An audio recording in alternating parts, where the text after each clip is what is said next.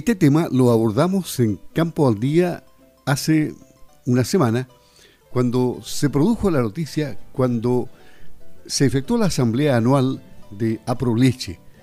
Pero esta vez vamos a reflotar el tema, pero lo vamos a ampliar, porque estamos con la gerente de Aproleche Osorno, Anita Jans, para conversar con ella y que nos cuente cuáles son los planes, proyectos, más allá de la asamblea, lo que viene para el futuro en Aproleche. Anita, un gusto tenerte en Campo al Día. ¿Cómo estás? Hola Luis, muy bien, muchas gracias nuevamente por estar aquí en Radio Sago. Bueno, la asamblea, ya lo dijimos, fue una tremenda oportunidad de reunirse nuevamente y de escuchar la cuenta del directorio 2021-2022. Les dejó satisfechos a todos, a los socios en particular, que era lo que interesaba, ¿no? Sí, la verdad es que estamos súper, súper contentos porque se generó un ambiente más allá de, de, la temática dura, un ambiente tan rico, tan de camaradería, que fue muy, muy, muy choro. Y los socios en general estaban muy contentos porque encontraron lo que comentaban ahí después, es que la información se transmitió de manera clara y mostrando detalladamente todo lo que hacemos, por lo tanto eso les brinda a ellos mucha tranquilidad y confianza en estos tiempos que son de incertidumbre. Así que el resultado fue súper bueno. Es decir, hay proyección y justamente nos proyectamos. Proyectémonos, por ejemplo, en desarrollo del capital humano. ¿Qué es lo que se ha planificado en esta área? Bueno, solo mencionar que el objetivo principal sigue siendo potenciar y aumentar la producción lechera y en función de eso es que vamos desarrollando las líneas de trabajo. Y depende de, la contingencia y cada año uno le pone más énfasis a una cosa u otra.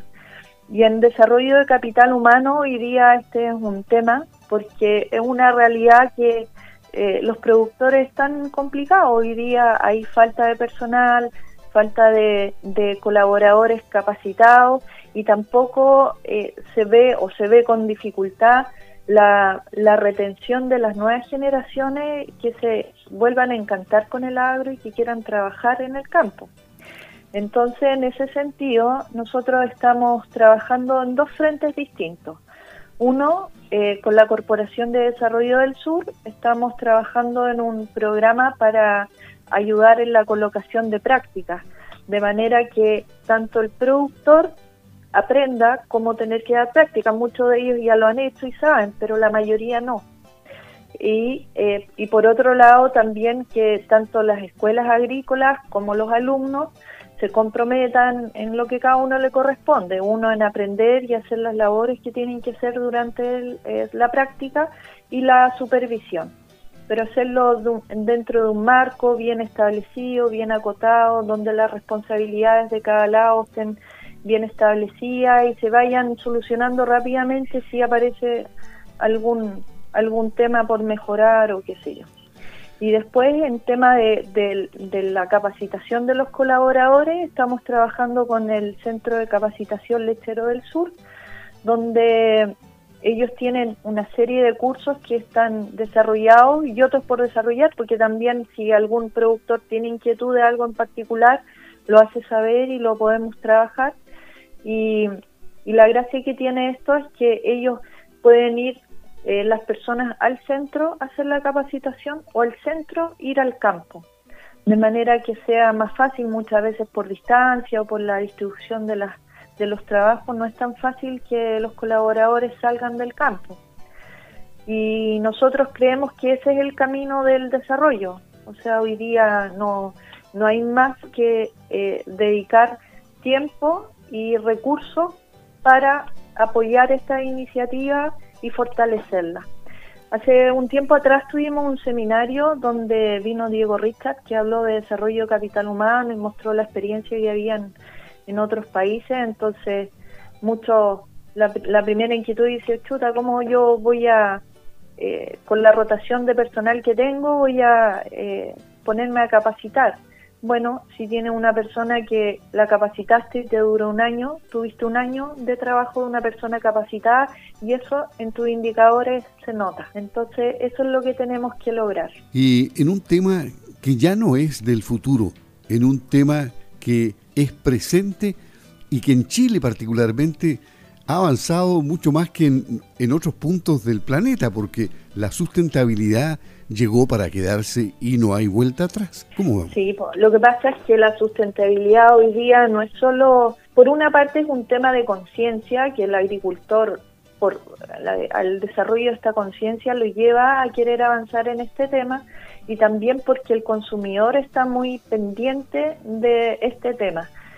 En ese sentido, nosotros también eh, trabajamos a través del consorcio lechero el programa Chile Origen Consciente, eh, en el fondo enfocado para la certificación de predios en distintos parámetros ahí que se consideran dentro del concepto de sustentabilidad. Y aparte de eso, también participamos en una mesa de trabajo que es coordinada por la Universidad de los Lagos, que se llama Pacto por Región Sostenible e Inclusiva. Y ahí es súper entretenido porque participan distintos actores del sector, es una mesa gigante.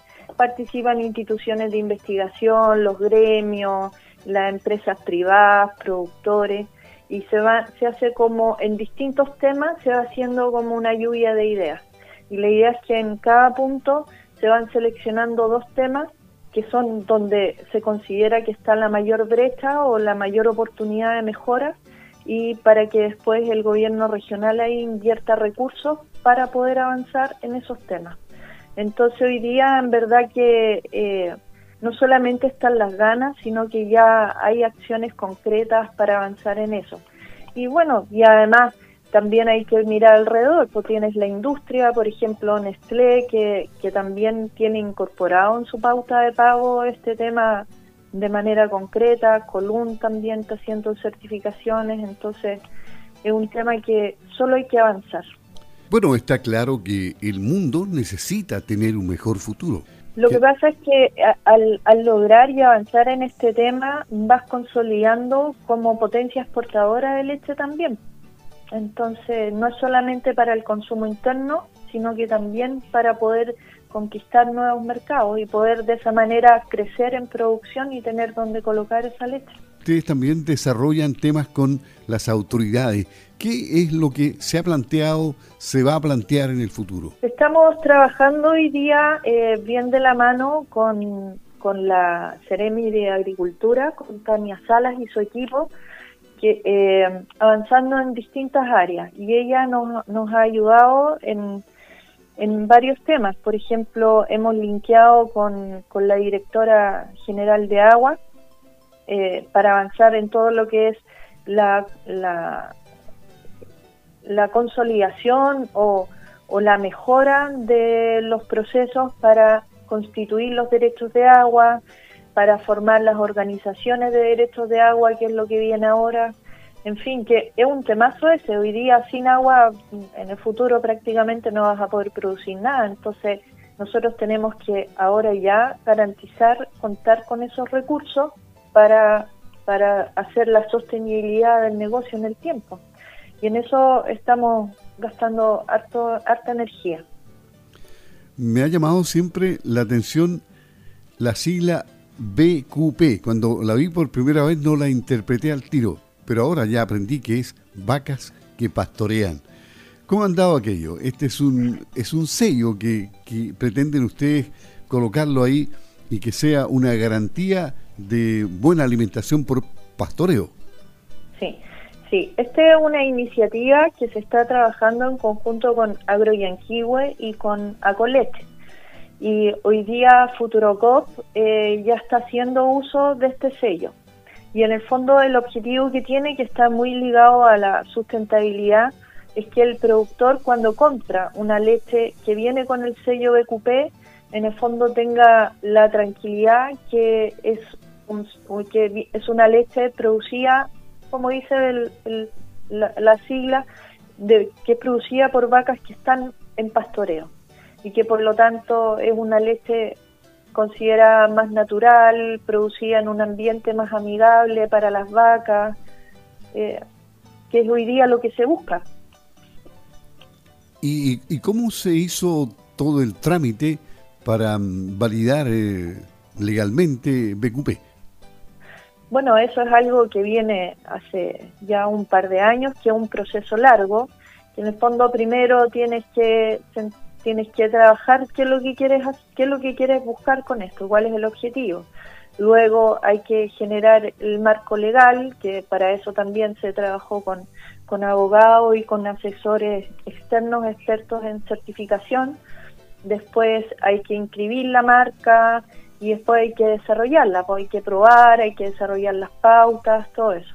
Y hoy día ya estamos en posición ya de comenzar a trabajar y, poder certificar campos que, que puedan eh, adherirse a este sello BQP. Estamos en proceso de, armar eh, la estructura, de la estructura, el equipo y la estructura de la oficina, en el fondo quién va a ser el responsable de echar a andar esto y todo. En ese proceso estamos. O sea, hay futuro para BQP. Sí, está partiendo, recién partiendo. No, no es fácil, ¿ah? No es fácil porque eh, en el camino cuando empiezas a hacer cosas, como todas las iniciativas, te vas topando con que tienes que ir pensando cómo hacer esto mejor o cómo pudiera ser eh, menos complejo para, tanto para el productor como para las personas que van a, llevar a, a, cabo esta empresa, pero, pero hemos avanzado muchísimo, así que estamos bien contentos por eso. Y en el cierre de esta conversación con Anita Jans, gerente de Aproleche, le vamos a preguntar cómo está la Vía Láctea. Oye, esto ha sido, la Vía Láctea ha sido toda una sorpresa. Nosotros siempre teníamos mucha fe de que, eh, de que esto iba a ser un súper buen aporte para, para que el consumidor final conozca lo que el productor hace de una manera lúdica, porque muchas veces es difícil explicar cosas que son tan técnicas y tan detalladas de la producción de leche a una persona que, que no está relacionada con el medio, por lo tanto, pero encontramos ese camino y ha resultado súper bien. Hoy día tenemos ya más de 15.000 visualizaciones en en todos los medios que, publicitamos. Bueno, la Vía Láctea se aloja en nuestro canal de YouTube, pero la promocionamos mucho en redes sociales y medios de comunicación, entre ellos Radio Sago.